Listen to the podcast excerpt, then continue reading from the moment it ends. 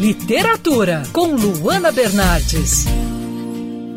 Não há tempo melhor que o futuro. Essa frase se encaixa bem para o momento que estamos vivendo, né, a pandemia, mas também a frase de abertura do livro O Baralho de Predizer Adultérios, romance do escritor Frederico Monteiro. A história é bem curiosa. Começa com um personagem, um adolescente Silvano, recebendo um misterioso baralho que tem como função antecipar adultérios.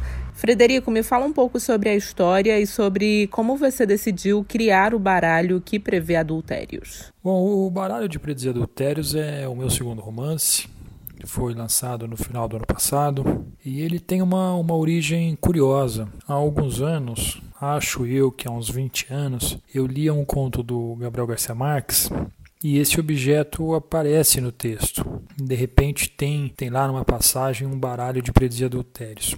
Mas, mas naquele conto ele apareceu bem passant mesmo. O conto ele tinha um outro tema, tinha uma outra história. Mas eu fiquei com aquilo na cabeça, né, martelando. E então eu, eu criei esse romance que conta a história de um jovem que recebe esse baralho ainda na, na adolescência e coloca e coloca o baralho para funcionar. Aí o livro o livro acompanha a vida dele até a velhice, principalmente os relacionamentos que o baralho proporcionou para ele, as mulheres, né? E ele e ele se coloca em um monte de confusões e tal. E por conta e por conta desse baralho, esse sujeito acaba tendo uma vida bem agitada.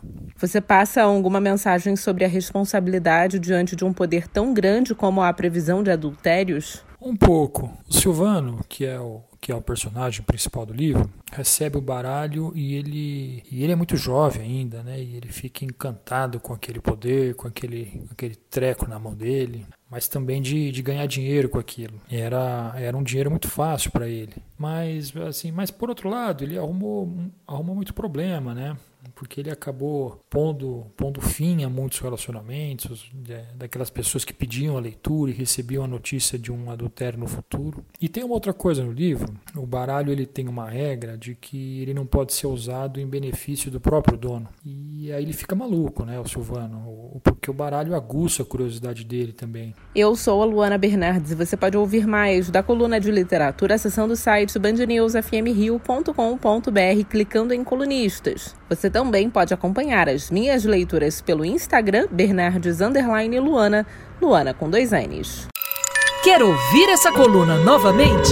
É só procurar nas plataformas de streaming de áudio. Conheça mais dos podcasts da Band News FM Rio.